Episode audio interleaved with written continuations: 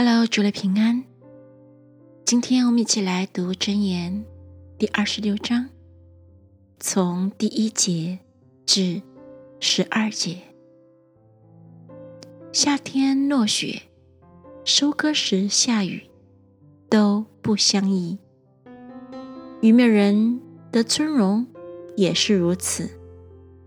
麻雀往来，燕子翻飞，这样。无辜的咒诅也必不灵到。鞭子是为打马，辔头是为勒驴，刑杖是为打愚昧人的背。不要照愚昧人的愚妄话回答他，恐怕你与他一样。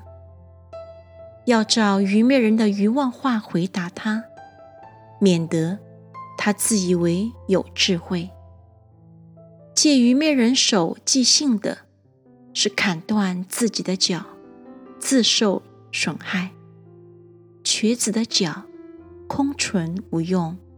真言在愚昧人的口中也是如此。将尊荣给愚昧人的，好像人把石子包在鸡旋里；真言在愚昧人的口中。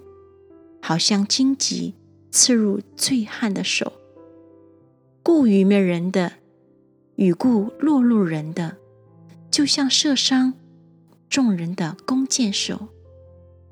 愚昧人行愚妄事，行了又行，就如狗撞过来吃他所吐的。你见以为有智慧的人吗？愚昧人比他更有。指望。